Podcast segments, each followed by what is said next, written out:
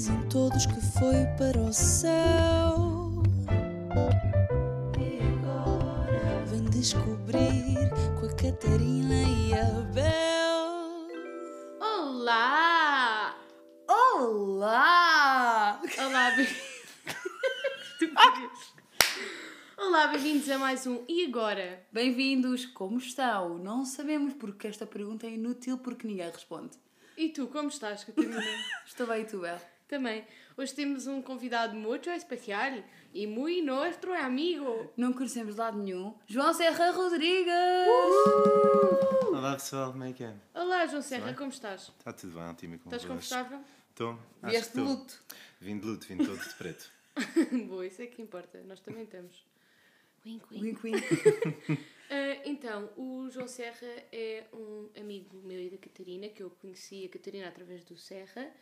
Ah, a Catarina agora apresenta coisas mais concretas. Idade, profissão, Não me coisas. conheces, portanto. Então, João Conheço. Serra Rodrigues. Sim, João Serra Rodrigues, natural de Estoril.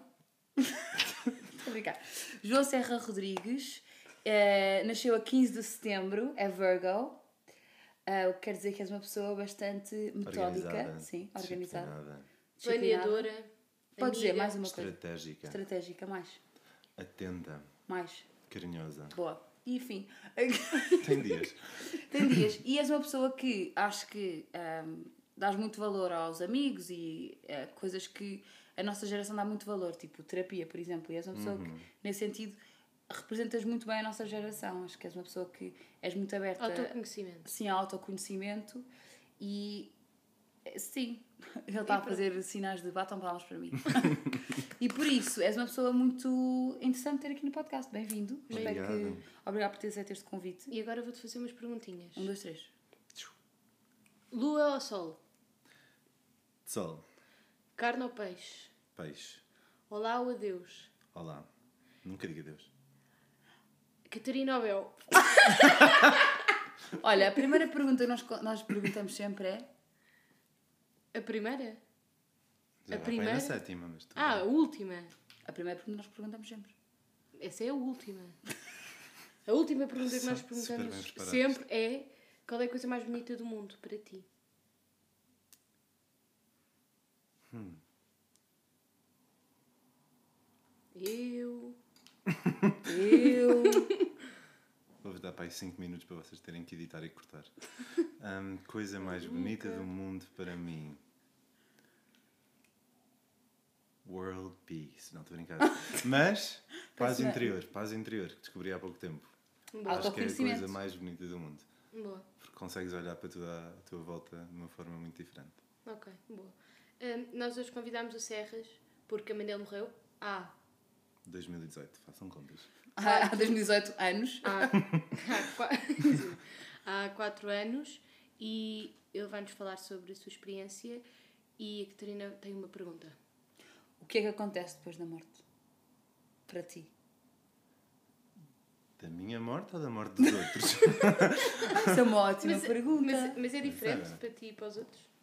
claro que é. A morte dos outros eu vivo. A, a minha própria não vivo. Não é Ok. verdade. O que é que acontece quando morremos então? Nada. Nada. Puf, caput. Para ti e para os outros? Quando os outros morrem, acontece uma experiência para nós. Ah, ok. Quando nós morremos, acabou. Já não temos que pagar IRS. Já não temos de carregar o telefone à noite. Ok, Já não temos de pôr gasolina ou eletricidade para os carros elétricos. ok, É isso. Nada acontece. ok. E vives bem com isso. Muito bem com isso. Não, não, nem sempre foi assim, mas sim, hoje em dia vivo bem Porque é com que isso. sempre foi assim? Hum, vocês conhecem o meu, o meu passado. Hum, Cresceste católico? A audiência não. Hum, eu cresci, eu não cresci católico. ah, tive uma família ah, muito dividida. As minhas irmãs eram bastante católicas e a família delas também. Do lado da minha mãe e do meu pai hum, não havia grande hábito de, de- de praticar religião alguma. Hum, e eu descobri, ah, por vontade própria e por querer conhecer mais a Igreja Católica aos 18. Hum, portanto, até aí vivi uma realidade ah, do que é que era a vida e o que é que era a morte. Hum, e a partir daí agarrei-me uma ideia não minha, de que haveria mais para além ah, da morte. Aliás, que seria mesmo o objetivo final, não, não seria aqui na Terra. Mas porque alguém morreu ou porque foi assim que. Mas foi uma coisa que te, que te ensinaram? Igreja. Porque, ok, igreja, sim. sim, sim, sim. Ahm, e como eu entrei na igreja de uma forma muito consciente, foi uma decisão ah, para aprender e para conhecer e para perceber. Ahm, estava constantemente à, bu- à busca de perguntas e de respostas e, portanto, muitas vezes ah, tomei como minhas respostas ah, de outros ahm, e nem questionei se faziam sentido para mim. Portanto, só mais tarde, quando deixei de viver uma vida católica, é que voltei a questionar isto. Entretanto, a minha mãe morreu. ahm, e pronto, e a vida depois da morte passou a ter todo um sentido diferente. Que Já expliquei há pouco. E queres, queres contar eh, como é que a tua mãe Puxei para morreu? trás. Queres contar como é que a tua mãe morreu?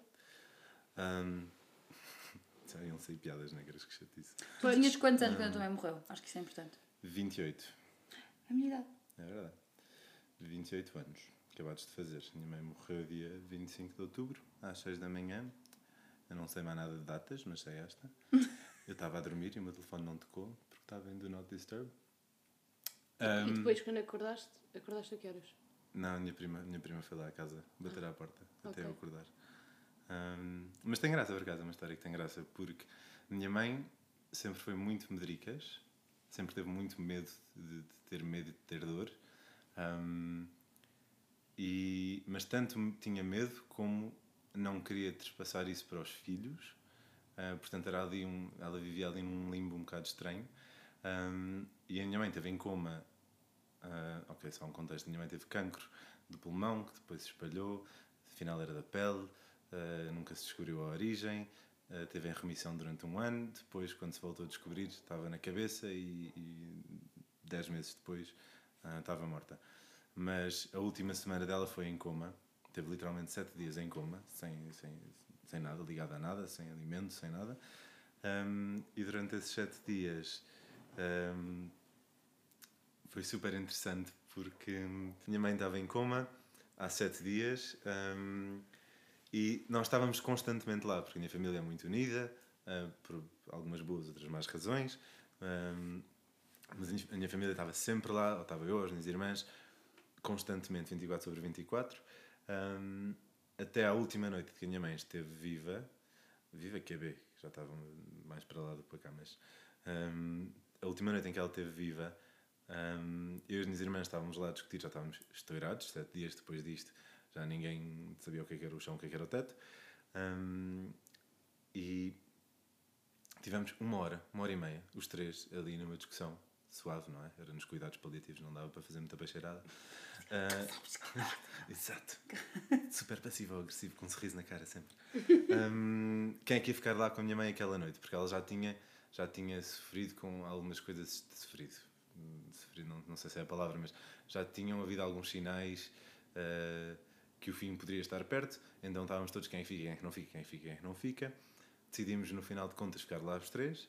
Fomos dizer à enfermeira e ela disse: Peço desculpa, não pode, só pode ficar um. Isto depois de uma hora e meia de discussão. E nós começámos a rir e dissemos: Pronto, isto é claramente um sinal, vamos todos para casa descansar, que é o que nós precisamos. hum, e voltamos cá amanhã cedo. Hum, fomos todos, elas foram primeiro, eu ainda fiquei lá mais uma horinha, uma horinha ou duas. Hum, e fui para casa assim, assim, meio com, o coração nas mãos, mas fui, estava mesmo cansado, portanto descansar era obrigatório. Não me lembrei que o meu telefone automaticamente se punha em Do Not Disturb. Hum, às seis da manhã eh, o hospital tentou ligar para mim, tentou ligar para a minha irmã do meio, hum, para a Marta, eh, só que a chamada não passou e só passou para a mais velha, que também só ouviu a chamada meia hora ou 45 minutos depois. Mas foi a primeira a chegar ao hospital e quando lá chegou minha mãe já, já estava morta. Hum, mas, mas tem muita graça porque de facto a minha mãe não gostava, ela tinha muito medo, mas também era muito, ao mesmo tempo era tão valente que, que não gostava de transparecer este medo eh, para nós quando sabia que isso nos ia causar alguma dor, mágoa, algum receio, algum, algum nervosismo. E portanto, e foi no único, na única noite em que de facto não teve lá ninguém hum, que a senhora decidiu ir, não é verdade? E lá foi, seis Super e meia da manhã. Uhum. Teve a sua. E tu nessa altura estavas a viver onde? Eu nessa altura estava a viver na Suíça. Em Ok. 2018 ainda vivi na Suíça e estava cá todos os fins de semana. Ok. E como é que viveste isso de a tua mãe estar doente Hum. e tu estás a viver fora? Imagina, Se calhar conta por ordem cronológica as coisas para as pessoas. Nós conhecemos, por isso não estamos a fazer essas perguntas, mas contextualiza. verdade. Ahm, se alguém quiser, depois pode ficar com o meu número. Pode mandar mensagens para, Qual para questões.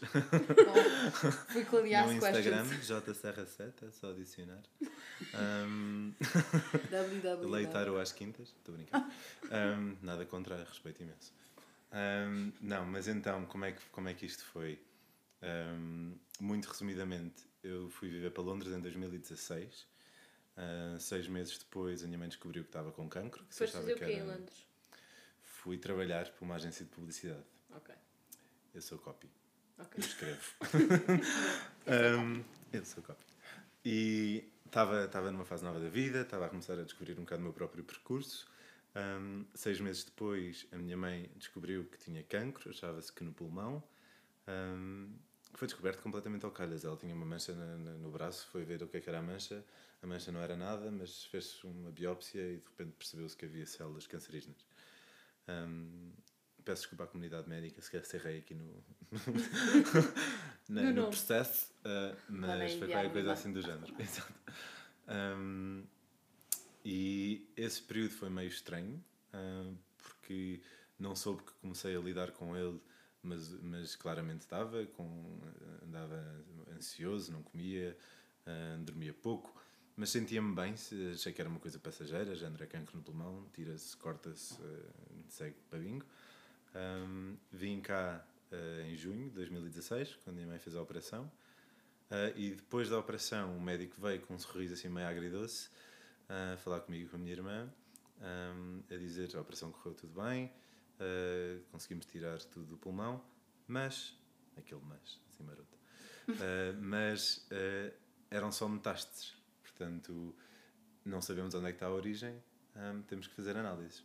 Foi assim um misto meio confuso, mas para nós, como a cirurgia tinha corrido tão bem, foi um ah, ok, o próximo, o próximo passo também há de ser tão fácil quanto. Qual que? Um, Fast forward. She's dead.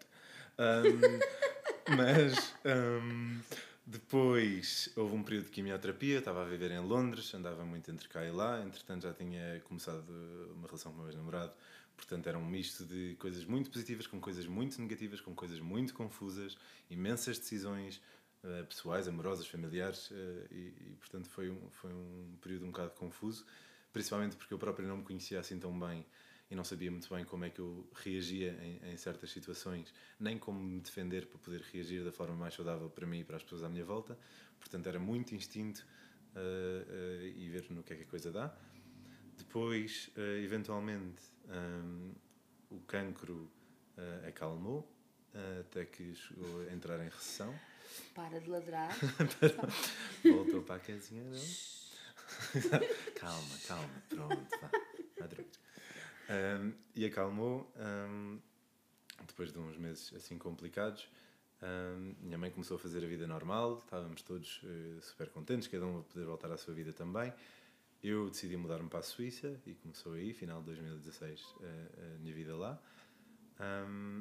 e depois, durante dois anos, a minha mãe fez a vida dela, viajou, uh, Foi-te visitar? foi-me visitar várias vezes. Um, viveu mesmo a vida, acho que viveu mais nesses dois anos do que possivelmente nos últimos 20. Um, Porque a tua irmã já, a tua mãe já não trabalhava.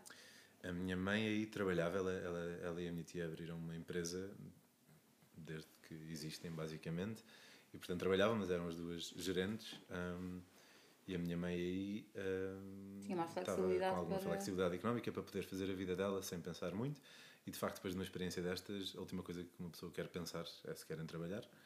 E fez ela muito bem. Um, e depois, durante dois anos, foi assim: foi, foi, foi viver a vida. Um, período interessante. Depois, janeiro de 2018, ah, foi depois, de, em ter- eu em termos profissionais estava em freelance e tive um- uns, uns projetos aqui e acolá. Em 2018 ah, voltei a trabalhar ah, full time, entrei para a Swatch, lá na Suíça. Não foi, podemos dizer marcas. Estou a brincar. entrei para uma marca de relógios que faz muito barulho e que existe das 10 para o 98. Não estou a brincar, porque é mais, mais antiga. 74. Só para caso alguém me esteja a ouvir que seja da empresa. Não sei tudo. Hum, mas eh, para a minha mãe foi uma coisa muito importante. Aliás, acho que mais para ela do que para mim. Hum, a minha mãe vivia muito através de nós. Portanto, a minha instabilidade era três vezes a instabilidade dela. As minhas inseguranças eram três vezes as inseguranças dela. E por isso é que o meu feitio e o dela passavam a vida a chocar, porque éramos basicamente a mesma cabeça. hum, a somos nó- quando nós estamos a lutar contra nós mesmos, porque não sabemos X ou Y, amarelo, azul, cima, baixo. Ah, agora imaginem quando isso tem, um- tem um corpo e tem uma voz e é uma mãe. Era exatamente isso. Estávamos, passávamos a vida a, a chocar um contra o outro. Um, e, e muitas das decisões que eu tomava eram inconscientemente decisões por ela ou para ela ou que a própria iria uh, sugerir caso eu não, caso eu não as fizesse. E, e portanto, entrar para a Swatch e começar um trabalho fixo, uma coisa mais estável, não é artístico ou freelancer como eu estava, um, foi um descanso para ela. Mas uh, a vida é muito divertida e, passado três semanas de começar o trabalho, a minha mãe liga-me e diz que uh, o cancro voltou, teve um acidente de carro um, e foi ao, ao, médico ver porque é que tinha, se tinha sentido mal ou tinha desmaiado a conduzir uh, e porque o sangue, o sangue não, o cancro tinha subido para o cérebro um, e que iam agora fazer análise, tentar perceber. Um, mas o cérebro por si mesmo já é uma coisa que assusta. Um, e, e, pronto, foi assim um, um bocado. Esse dia foi um bocado difícil, estava num e trabalho que espírito novo. É que, que, com que espírito é que a tua mãe te ligou? Minha mãe, lá está, com muito medo que ela tinha, um, ela já estava a sentir por ela e por mim, um, portanto já estava com uma voz a tremer, já estava. Uh, ela nesses momentos era muito humana, era mais humana que mãe, um, e, e não punha. Não, na altura que ela não conseguia pôr, pôr uma, a sua máscara uh, de forte. E, e de facto via, sentia, ouvia-se medo, ouvia-se muito medo na, na, na, voz dela, porque teve dois anos, uh, como ela dizia e gostava muito de dizer, estava sempre com o machado na cabeça, uma pessoa muito visual. Um, e, um, e tu também és assim? Então, tenho, tenho dias. Um, e, e de facto o machado começou a baixar e a senhora Sim. começou a sentir a, a, pressão da coisa e, e isso notou-se, obviamente. E sabendo que eu estava longe, uh, já tínhamos passado por isto em 2016, um, sabia que eu estava num trabalho novo, mas, uh, mas também sabia que eu queria saber assim que ela, que ela tivesse notícias. Portanto, foi assim uma conversa meio difícil. Eu ainda tentei, eu sou muito prático, aliás, das, das, minhas, três, das minhas três irmãs, não, das minhas duas irmãs, há uma muito, um, muito teatral, emocional, melodramática, tu sabes quem és. Um, há uma. Beijinhos, mana. Um, a outra irmã é assim mais prática, parece mais bruta, mas é mais mecanismo de defesa. E depois eu sou só muito prático, uh, ao ponto de entrar muito em modo robô: é para fazer, é para não é para fazer, é para tratar, não é para tratar, o que é que é preciso fazer. Um, e, e esqueço-me um bocado de lidar com as emoções, ou esquecia na altura. E, e nesta altura a minha mãe conta isto e eu começo logo a fazer muitas perguntas práticas: como é que é o próximo passo, qual é o exame, quando é que sabemos, patati patatã. E a minha mãe começou a sentir-se um bocado sobrevada com isto tudo e estava a começar a chorar e, e, desligou a chamada. E eu, no meio de um trabalho novo, com pessoas à volta que não conhecia, sabia o nome pai de duas pessoas. E uma delas era, era a senhora que tratava das limpezas e que não estava lá até à noite. E eu a pensar, não tenho apoio. um, um, e a única coisa que eu fiz foi peguei em mim, fui para uma sala de reuniões. Achei que precisava de respirar, mas qual que Fiquei para aí 45 minutos a chorar como se não houvesse amanhã. Sozinho. Uh, agarrado à porta para ninguém, para ninguém. Tipo filme, sabes? Correr pela porta abaixo. Ah. Uh, porque não conseguia respirar. Um, Imagina que era uma daquelas salas de reuniões de vidro. Com, com, com câmaras, tipo uma, com o Skype, com o Skype a transmitir e com o senhor a, a limpar a janela. Tenturar. Tinha essa graça. Mas não, infelizmente fui só eu triste. Sim, e saíste dessa sala e... Não, depois, um, por acaso lem lembrei-me que tinha o número de telefone de uma colega que também vivia onde eu vivia uh, e apanhávamos o comboio juntos e mandei-lhe uma mensagem só a dizer, por favor não perguntes nada, traz, traz lenços e vem ter à sala de reuniões XYZ, uh, desculpa. E ela apareceu lá e dei-lhe o maior abraço da vida. Ela agarrou-se a mim apertou-me como se não houvesse amanhã e eu comecei a soluçar uma pessoa que eu não conhecia, portanto foi, era, foi uma libertação Uhum. E hoje em dia és amigo dela ou nem por isso? Sou, eh, de facto não estamos, não estamos eh, em contacto, mas somos, somos amigos e, e fomos muito bons amigos durante muito tempo. Ahm, Porque às vezes é isso, tipo, um abraço faz tudo, não, não era preciso Não que ela nada. tenha dito nada. não Claro. perguntou nada, não disse nada, deu um abraço, deu-me os lenços. As coisas que lhe dar um passaram pela cabeça. Sim, sim, sim, Tipo um coitadinha. filme. Coitadinha Se tu Fanny. tivesse desabraçado a dizer é que eu hoje não consegui combinar a minha roupa como eu queria. Possível. Ahm, mas, e mas- depois como é que contaste a alguém do trabalho? Ah, não, aí não sabia muito bem lidar, aí foi um bocado confuso. As mas acho que foi. repararam? As pessoas começaram a reparar, obviamente que eu tive a falar com o meu chefe, porque Uhum. comecei a pedir para ir a Lisboa ah, de 15 em 15 dias, passar fins de semana ah, de sexta a domingo ou de sábado a segunda, Ahm, e foi assim o ano inteiro. Ahm, obviamente pessoas foram sabendo, depois as pessoas foram perguntando porque é que eu não estava lá, porque é que patati patata, porque é que eu não podia ir àquela reunião. Mas o teu chefe, tu ao E- pedires estes fins de semana, Foi, foi, foi tranquilo. O meu chefe, na altura, ah, um amigo meu, um bom amigo meu hoje em dia, ah, é também super humano, ou seja, para ele, pessoas, família e o nosso bem-estar acima de tudo. boa. Portanto, com ele foi muito tranquilo. Ahm, que o Isso é resto da empresa foi muito burocrático, foi um processo muito burocrático. Ah, deram muito espaço, mas depois, mais tarde, voltaram a pedir esse espaço de volta. Portanto, mas, mas deram aquilo que era preciso quando era preciso. Não tenho, não tenho, não guardo rancor. Ah, e foi o que foi. Ahm, mas foi engraçado porque aí foi quando eu comecei a perceber ahm, que já estava a começar a fazer de certa forma algum luto, porque eu não estava eu não estava triste ahm, com a minha mãe estar doente, na minha cabeça já estava triste a pensar como é que é depois. Como Ahm, assim? Como é que tiveste Estavas a sofrer. Estava já, já estava na minha cabeça o tom da minha mãe, eh, a conversa com as minhas irmãs, eh, aquilo que os médicos iam dizendo, mesmo à distância, e esta situação toda. E depois, e tu, Catarina, também sabes, depois de passar por várias rondas da mesma história, uma certa altura. Por Já muita, começas a habituar, é? Exato, e, e uma certa altura, mesmo que acredites que haja algum pingo de. de de solução, de, de, de Milagre, cura, de milagre, hum, já ali assim um, um amargozinho que não, que não sai da cabeça.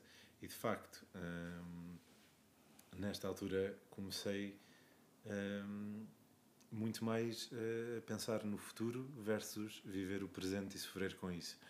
Portanto, foi mais fácil hum, organizar a minha vida e a minha cabeça para hum, perceber o que é que tinha que fazer, entrar em modo automático. Era mãe, prioridade número um, trabalho, prioridade número dois, minha relação, prioridade número três, e o resto ia vindo por acrescento quando, quando houvesse espaço e tempo para tal. Estavas a fazer terapia nessa altura? Não, não, não, não. Nem, nem, acho que sinceramente não tinha sequer eh, disponibilidade mental para fazer. Não, Tu contaste-nos que agora tens um trabalho novo, Uhum. isto foi fast forward, agora não sei quantos anos depois de também ter morrido, etc. Que o teu trabalho oferece terapia. Portanto, Uhum. dentro do teu package, eh, obtens terapia. Isso Uhum. é super interessante. Achas que tinha feito falta no trabalho naquela altura? Eu acho que, por norma, sim. Acho que qualquer, qualquer. Hoje em dia as empresas oferecem tudo: é ginásio, é terapia, é de supermercado, é, é yoga, é, Isso é é imensa coisa.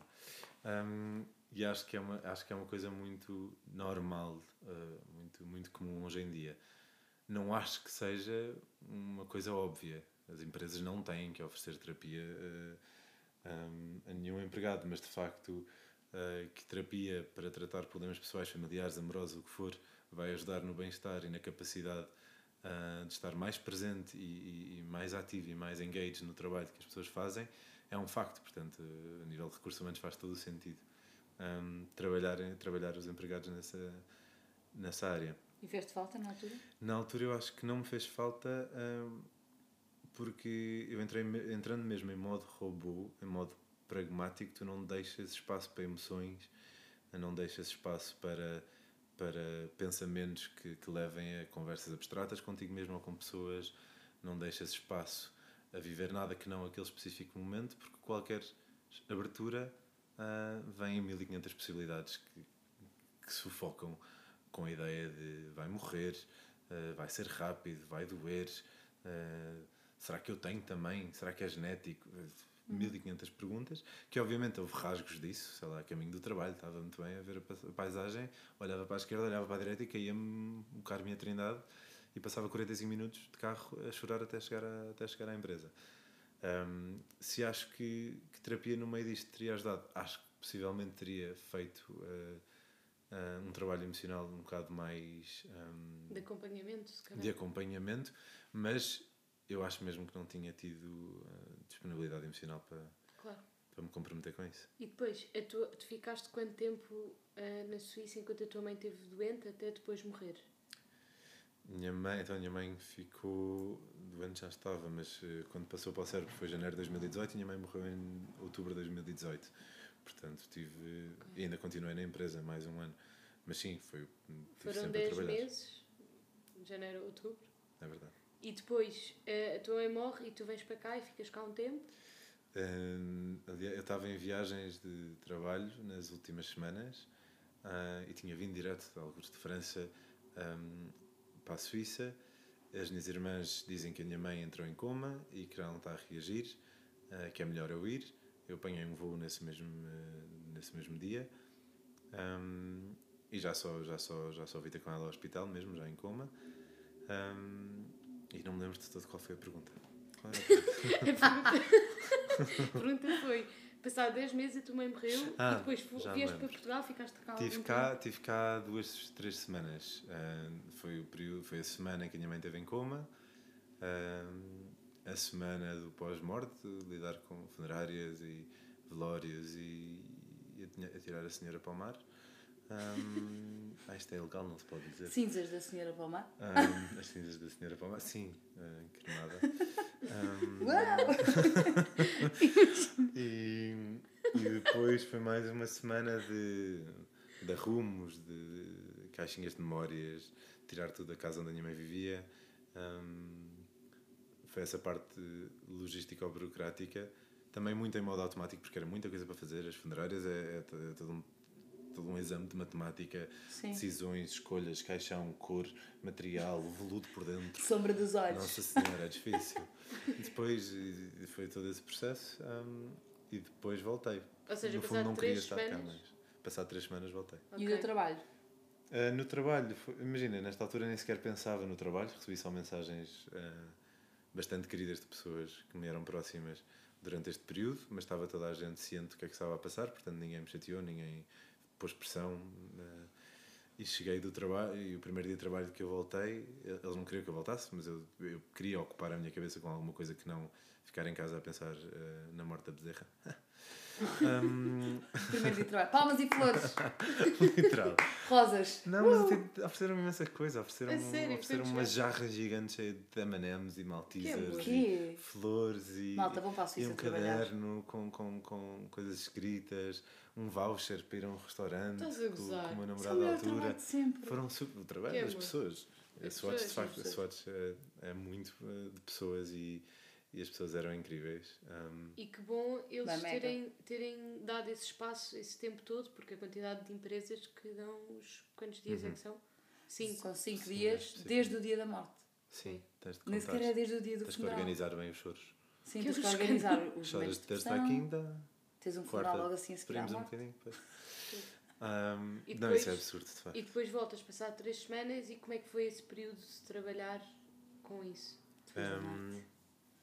Sentias-te lá ou estavas sempre meio aéreo? Sentia-me lá. Lá está, eu sou uma pessoa muito prática, portanto eu rapidamente pus cada emoção na sua caixa. E para mim trabalho era trabalho. Ah, tinha momentos em que de repente me ia abaixo ah, e desde sempre que deixava-os vir, não, não, era, não era parava, se eu precisasse ir chorar, levantava-me, ia à casa de banho, chorava, voltava. Um, ou em meio de reuniões levantava-me, porque acontecia tipo, tipo grávida com hormonas. Quer eu quisesse, quer não, de ficha repente, é quando cai a área. ficha, olha. E nossa, era uma tripla, quádrupla, quíntupla. A minha. Te ficha tripla. E tu, e tu és muito bom nisso. ah, isto é, volta a fazer ponte com o autoconhecimento, que é quando tu precisas de chorar ou de rir, tu fazes só. Uhum. Quer estejas, também calma, mas quer estejas no trabalho ou connosco, com os teus amigos ou com a tua família, normalmente tens essa tendência de eu agora não tô- eu agora estou a precisar disto, eu vou fazer isto. E sentias que no trabalho tinhas este espaço. Sentia que no trabalho tinha este espaço hum, e, e tirei proveito disso, de facto. Não, é- não era um trabalho que, que, me, que me pusesse pressão em, em, em conseguir ser mais do que eu estava a ser, e isso foi ótimo. Hum, e de facto dava-me mu- muito espaço para sentir o que tinha a sentir. Uh, se viam num dia que eu estava mais em baixo, eram os primeiros a dizer para eu, para eu ir para casa, para eu tirar o dia, para ir passear o que É fosse. espetáculo. Isso foi incrível. Um, e, e uma das coisas que eu lhes pedi foi desafiei-me. Um, eu sentia-me inútil, sentia perdido, sem bússola, não fazia ideia do que é que estava ali a fazer, mas sabia que era uma coisa que me ocupava a cabeça e, portanto, precisava, tipo droga, precisava de mais, precisava, queria mais, queria mais intenso, queria dormir menos, queria estar mais cansado, não queria lidar com o resto das coisas que ia ter que lidar quando saísse de lá. Um, E uma coisa que tu me disseste a mim quando a minha mãe morreu, e eu estava também a tarefada com o trabalho, etc., tu disseste-me assim: tu vais querer sentir-te útil com coisas que não têm nada a ver. E é mesmo isso, tens mesmo razão, porque tu queres sentir útil no trabalho, nos teus amigos, na tua família, e procuras estas coisas. E como estavas longe na Suíça, sentias isso, que era eu quero me sentir o mais útil possível e isto é tipo o meu hub. Uhum. Então, portanto, estou-te a dizer que tu tens razão no que disseste. Obrigado. Estás, a- estás no bom Obrigado. caminho. Obrigado. Eu sinto-me melhor. Pronto, e depois o tempo vai passando e ficaste lá sempre. Ou não? Não houve um ano. O tempo vai passando, então estamos, isto foi 2018, 2019 não me lembro de rigorosamente nada, entrei em piloto automático na vida, não me lembro de um fim de semana que passei fora, não me lembro de um, não me lembro de um dia de trabalho, não me lembro de, hum, não me lembro de, hum, ah, de um problema grave. Está ótimo. Tu, eu estava cair. eu estava a morrer. Também não, mas Não, não tanto. já está. Já Ah, está. E super eu lembro-me de. Hum, que eu dar a frase? Que sereia. Completamente. Eu lembro-me Lembro-me de. passando. Eu lembro que em Não me, 2019 exato, não, não, me lembro não, não me lembro rigorosamente nada que tenha acontecido nesse ano, não me lembro mesmo. Ahm, foi um ano completamente em branco. Ahm, portanto, eu agarrava-me a coisas que, género, estás num quarto escuro, eh, no, no teu quarto, às com as luzes apagadas, sabes onde é que estão as coisas e onde sentes conforto e, e- e- e onde te sentes seguro é tocar em, em, em coisas que tu reconheces, eh, que te são familiares e, e- e sobre as quais não tens que pensar muito para saber que podes lá estar e que estás bem. E eu fiz isso, fiz disso o trabalho, ah, fiz disso a minha relação, ah, muito erradamente, porque não, não prestava atenção, apenas estava agarrado a ah, e a deixar-me levar. Ahm, e 2019 foi assim. E depois, 2020, essa relação terminou no início do ano. Ahm, Sentes que quando essa relação terminou, Hum. teve a ver com tu teres atrasado essa decisão porque a tua mãe tinha morrido e as coisas tinham mudado e tu quase que arrastaste? Ou sentiste que acabaste quando decidiste que tinhas que acabar? Percebes? Uhum. Eu acho que arrastar não é bem a palavra porque cada coisa tem o seu tempo hum, e cada resolução tem o seu espaço também. Hum, naquele caso, no caso dessa relação, de facto foi de 4 anos e meio, 5 anos, hum, vivemos muita coisa juntos, só a morte da mãe de um de nós eh, foi, foi, foi pano para mangas, para os dois. Hum, e de facto desconectámos a uma certa altura, não soubemos voltar a agarrar isso, não soubemos trabalhar, hum, nem um nem outro, e, e já não éramos aquilo que precisávamos ter um para o outro. E portanto, a uma certa altura, quando já havia alguma claridade na- da mente e quando já havia espaço para pensar eh, e para dialogar ah, sem 1500 bagagens emocionais atreladas, ah, aí foi claro que por gostarmos muito um do outro não fazia sentido estarmos mais um com o outro porque já não tínhamos aquilo eh, que achávamos que tínhamos eh, colar-nos um ao outro. E que de facto nos nos últimos tempos tinha sido a morte da minha mãe e o processo todo. Hum, mas também foi das melhores coisas que me aconteceu e 2020 acabou por se transformar num dos melhores anos da minha vida. Foi foi Do Covid? Exato é uma chatice Uma para, to- para toda a gente Mas- foi, mas foi para todo muita gente foi um- bom um- para toda a gente houve esse- essa referência muito negativa para mim 2020 foi Para mim, por acaso, também foi bom. porquê? Hum. falem-me disso Mas posso só, olha, quando- no teu podcast me falar, mas eu fazer assim, que é, eh, tu também viajaste muito sozinho. Uhum. Isso é uma coisa super gira. Podes começar a falar. Aconselho vivamente a toda a gente. Eu próprio sempre fui uma pessoa de detestar estar sozinho. Porque também tinhas muitos Ahm, amigos.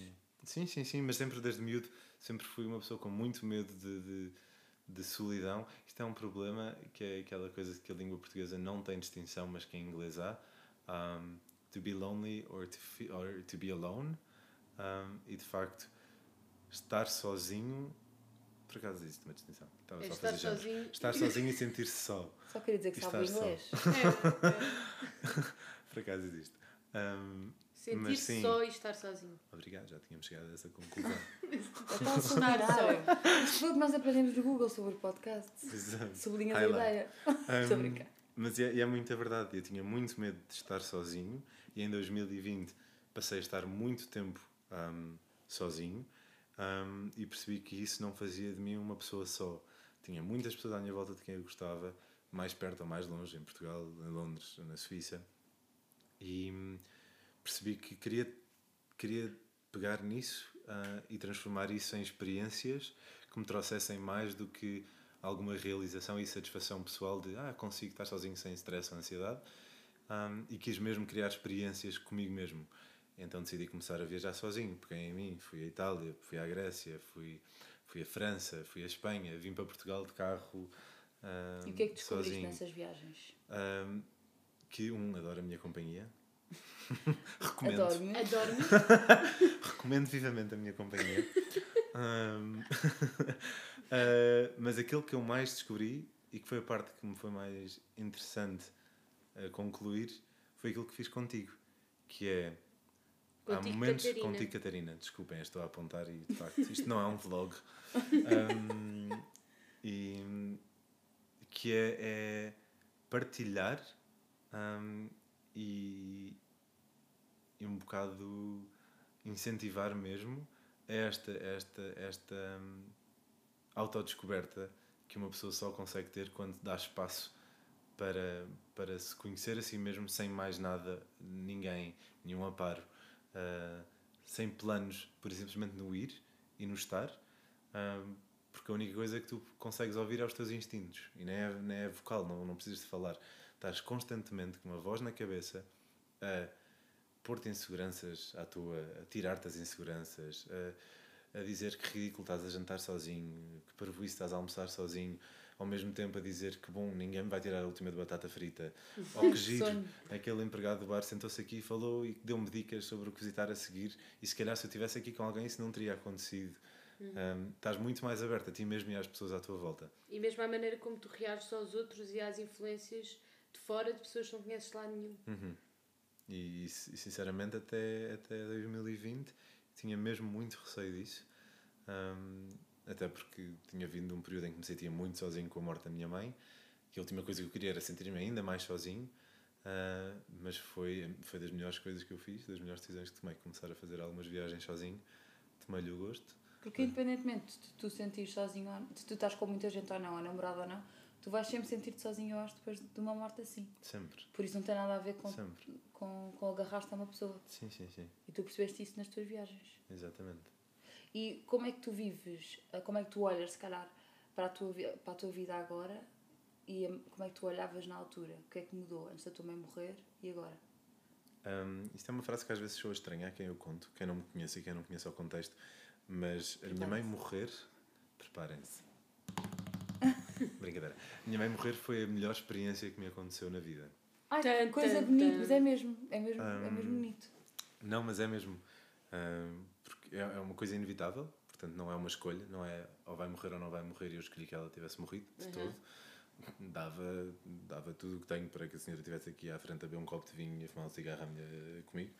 Um, mas tendo acontecido, tendo digerido, tendo aceite uh, e tendo vivido tudo o que vivi, uh, hoje sou mais livre, um, sou mais atento, sou mais amigo, sou mais irmão, sou mais primo, uh, sou mais uh, namorado, sou mais sou muito mais eu nas minhas melhores capacidades do que alguma vez fui uh, antes da morte da minha mãe. Um, e Esta de pode facto, ser a frase do post, um, entre aspas. Aquelas que eu faço, sabe? Nunca vi, mas acredito. mas vou ver a seguir, prometo. Sexy. Ahm, mas é verdade, foi, foi, foi a experiência mais bonita que eu vivi, porque me aproximou muito da minha mãe, tanto quando ela ainda cá estava, quando, quando, quando tanto quando ela cá estava, quando, como depois de morrer. Isto foi difícil. Ahm, consegui. Ahm, aproximou-me muito da minha mãe, aproximou-me muito de mim mesmo, obrigou-me a, a- descobrir quem eu sou sem ter alguém para agradar, sem ter alguém para fazer orgulhoso, sem ter alguém para me dizer, se calhar, não, mais do que, em vez de, se calhar, talvez, eh, já não tinha, já não tenho essa voz presente. Tenho de uma forma muito passiva, porque conheço-a muito bem ahm, e sei o que é que a- minha mãe me diria cada vez que tenho estas dúvidas existenciais. Ahm, mas, mas passei a tomar rédea das minhas próprias decisões. Rédea. Ahm, poeta. Ahm, passei a tomar rédea das minhas próprias decisões com tudo o que isso envolve, ah, com o processo de discernimento, com as consequências positivas ou negativas, com a aprendizagem que vem disso. Ahm, e isto só me foi possível quando, infelizmente, mas felizmente, deixei de ter ahm, a pessoa que fazia esse papel por mim. Ahm, e, e é isso, no fundo. E onde, e onde é que. Já respondeste um bocado a isto, mas onde é que achas que está o teu luto agora? Tipo hoje, João. Eu acho que o luto é uma coisa, acho que é super interessante por acaso. Ahm, Minha pergunta, obrigada. Era o luto só. Umas duas, dou-te algum benefício. Obrigada. Um, mas o luto para mim é uma coisa muito interessante. Um, e mesmo antes do vosso podcast já tinha discutido contigo, já tinha discutido com outros Catarina. amigos, Catari- contigo, Catarina, um, e, com, e com outras amigas, com a Marta Moraes Armento. Olá, Marta. Um, que de facto é um tema, é um tema super interessante, mas e é, é um, é um tema que é, que é tão bom quanto mau, é, é tão inclusivo como exclusivo, é tão passivo como ativo. Um, e, e eu acho que luto nunca, nunca se deixa de viver depois de uma morte, de uma perda. Uh, acho que apenas divide mais claramente num luto vá passivo e num luto ativo. O passivo é uh, viver a vida sem, é, é uma forma de luto, porque tudo aquilo que, que, que existia de uma certa forma deixou de existir. Um, um, e portanto, é- aceitar isso e viver com isso um, é, é, é uma forma de luto passivo. Um, e de vez em quando vem aquelas ondas de oi, estou-me a lembrar, ah, vamos lá ver se tem emoção ou não, e, e segue para bingo, ou chora um bocadinho, ou não chora, ou ri, ou partilha, ou fica só um bocado mais nostálgico. E depois há um luto muito ativo que é estou a sentir alguma coisa e, e, e sinto que tenho que, que sentir. Que acontece nos momentos mais estranhos. Estás nas compras, estás, estás em casa a almoçar, estás a ver um filme, ouves uma música. Eh, Aconteceu-me no Natal com uma sobremesa que a minha mãe eh, fazia, estava tudo muito a sorrir. Eu dei uma trinca na, na sobremesa e comecei a soluçar como se não houvesse amanhã. E esse é um luto ativo hum, que acaba por ser uma decisão também. hum, que é ele está a vir e tu ou deixas ou não deixas sair. Acho que nesta altura também já tenho mais capacidade de, de, de pensar. Se calhar agora não, é, não me apetece. Ah, não, é, não é um rejeitar, não é um desrespeitar, é um. Agora não me dá jeito. Tenho controle sobre isso. Ou seja, ah, estou a divertir-me, estou num jantar romântico, estou no cinema, estou a fazer uma viagem, pego nesse luto que quer vir de uma forma muito ativa e, e, e dou-lhe espaço, mas é o meu espaço, é a minha decisão. Um, e, e, e, e volto a ele, não é? Não, não, não, não me tento esquecer. É um. Isto passou-me pela cabeça, lembrei-me desta história, deste episódio, desta troca de palavras com a minha mãe, eh, do que for, eh, e quero voltar a relembrar. Mas se calhar não agora, se calhar não hoje. E acho que isso, isso é uma coisa que se aprende, e acho que são mecanismos de defesa que se vão tendo e que se vão construindo, hum, mas o luto nunca deixa de existir. Eh, estamos a falar da minha mãe e estou com saudades dela, Hum, mas não estou ativamente hum, a querer fazer alguma coisa em relação a isso. Portanto, eu acho que é assim que se vive, desta, destas duas formas. Última pergunta antes de acabarmos. O que é que tu dirias? Isto é piroso, mas isto é mesmo interessante. O que é que tu dirias ao João de antes, ou seja, pré-cancro da mãe, que sabendo o que sabes agora, o que é que tu dirias ao João da altura para o ajudar? Já que formos pelo caminho pindérico, também vão envergar por aí. Claro, Ahm, manter o tom. Uhum. E, e é das frases que eu mais odeio, mas que mais adoro, porque a vivi com tudo o que ela tem, que é. Que chatice podia ser outra. Ahm, mas, mas tempo é chave. Peço desculpa pelo clichê. Podem desligar o podcast, acabou. Ah, Como dizia mas- Manuel Moreira, é clichê por alguma razão. é? Exatamente. Ah, obrigado, Manel. Mas ahm, tempo é mesmo chave. Ah, e, e na altura em que eu estava a sofrer ativamente ah, e diariamente a perda da minha mãe, ou, ou a morte da minha mãe, ou ainda a doença da minha mãe, ahm, aquilo que mais me sufocava era o tempo, que é tanto doce como, como, como azedo. É, tanto demora muito tempo, e isso é horrível nestes processos de câncer, então é, é tão bom como mau, hum, como passa demasiado depressa, como teve um momento bom e não durou o suficiente. E portanto, saber jogar e abraçar o tempo como chave para isto tudo hum, era aquilo que eu mais precisava de ouvir, mas de alguém em que eu pudesse confiar. E acho que Só confias em ti seria próprio. eu próprio. Não, estou a brincar, mas sim, se, se, se eu pudesse, eu acho que se eu me aparecesse ah, há quatro anos atrás, tipo Virgem Maria na cascata, eu iria confiar em mim. Já agora. acho que iria confiar em mim. Já que, Na já, que tenho, já que tenho luz atrás, tipo, meu, ouve-te. Oh. ouve-te. Um, e é mesmo, tempo é chave. Ah, é, ir na onda dele, ah, no depressa, no, no devagar. ah, mas o ser humano é um ser de hábitos e, e, e uma pessoa habitua-se com o tempo e desabitua-se com o tempo. E, portanto, sim, quem acha que é um clichê, olhe, Azar. pronto. Boa. Obrigada. Obrigado, eu. Gostámos muito de ter aqui. Também eu. Um abracinho. Estou a dar um abraço. Estou a dar um abraço. Catarina está a dar Estamos um abraço. todos a dar um abraço. Obrigada, João, por Obrigada, teres juntado João. a mais um episódio do E Obrigado, Agora. eu. Obrigada, Sarahs. Obrigada por E veres. agora? É, é, ai, é, subscrevam-nos. Nunca sei esta parte. Põem Subscrevam, lá que se tiverem alguma história para contar sigam-nos. Sobre existe- aparições de vocês próprios ou não. Subscrevam, não existe subscrever em lado nenhum onde nós pomos o podcast. Sigam-nos. Sigam-nos, ponham um gosto, partilhem, falem com os vossos amigos para ouvirem o podcast. Uau, Ana Montana, bora. Bye. Beijinhos! Dizem todos que foi para o céu. Descobrir com a Catarina e a Bel.